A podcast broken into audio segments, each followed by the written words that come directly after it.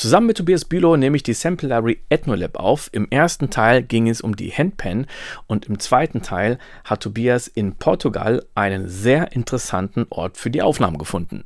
Hi. Today I want to take you to a very special place here at the castle of Marvao in Portugal, close to the Spanish border.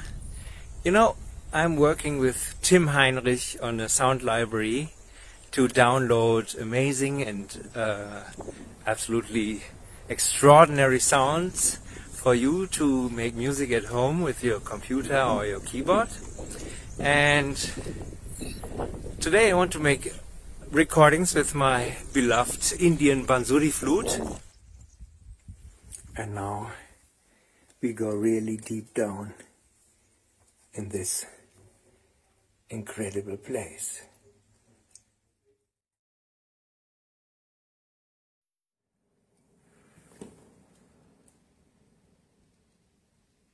That's where we are now. I will record my flute here to add it to our sound library.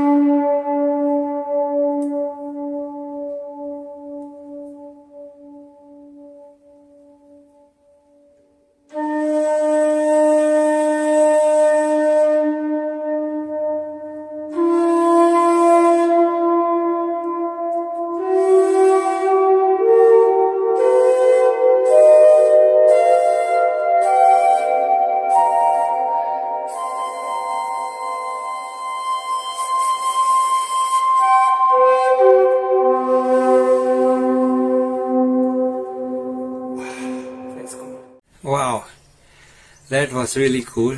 I love this room with the sound, it's amazing.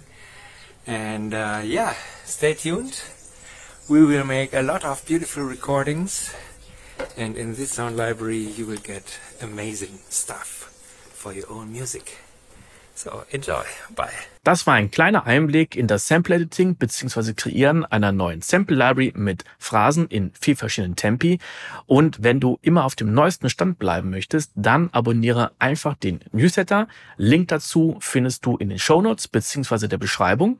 Und wenn wir neue Samples erstellt haben, dann bekommst du als Newsletter-Abonnent auch ein kostenloses Sample oder vielleicht auch mal mehrere. Und wenn du weitere Fragen oder Anregungen hast, dann schreib mir doch einfach. Bis zum nächsten Mal. Ciao.